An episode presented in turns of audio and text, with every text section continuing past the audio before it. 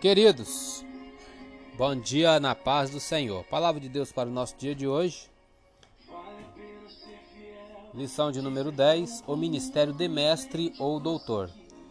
Textuário diz: De modo que, tendo diferentes dons, segundo a graça que nos é dada, se é ensinar, haja dedicação ao ensino. Romanos capítulo 12, versículos 6 e 7.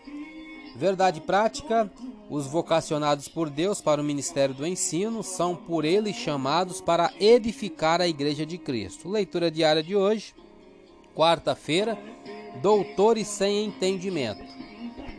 Primeiro, primeira carta de Paulo aos irmãos em Timóteo, capítulo 1, versículos 6 e 7. Diz assim: Do que, desviando-se algum, se entregaram a vãs contendas, querendo ser doutores da lei e não entendendo nem o que dizem, nem o que afirmam.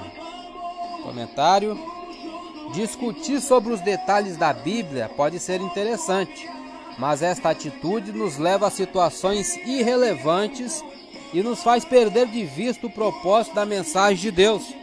Os falsos mestres de Éfeso construíram vastos sistemas especulativos e então discutiam sobre os detalhes secundários de suas ideias totalmente imaginárias. Não devemos permitir que nada nos distraia do Evangelho da salvação em Jesus Cristo, que é o ponto principal das Escrituras. Devemos conhecer o que a Bíblia diz, aplicar seus ensinos diariamente à nossa vida e ensiná-los às outras pessoas. Se assim fizermos, poderemos avaliar todos os ensinos que nos são apresentados à luz da verdade central a respeito de Jesus.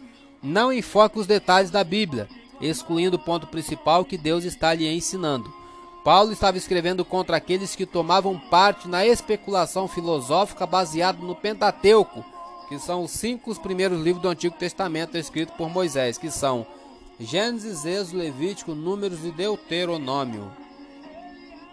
Vamos ver se temos alguma referência. Temos sim. Ainda no livro de 1 Timóteo, capítulo 6, versículo 4 e 20.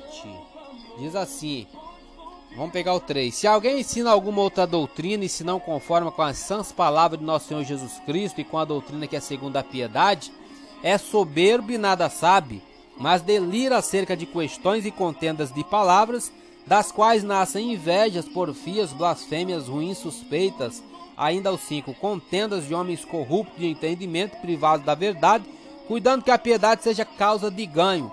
Aparta-te dos tais. Versículo 20. Ó Timóteo, guarda o depósito que te foi confiado, tendo horror aos clamores vãos e profanos e às oposições da falsamente chamada ciência é, temos algum comentário. Paulo aconselhou Timóteo a ficar longe daqueles que queriam apenas ganhar dinheiro com a pregação e daqueles que transformavam o ensino do evangelho em disputas que causavam contendas e dissensões na igreja. A boa compreensão dos pontos teológicos mais difíceis não deve servir de base para que alguém queira dominar outras pessoas ou ganhar dinheiro. Afaste-se das pessoas que só querem discutir. Ainda uma outra referência.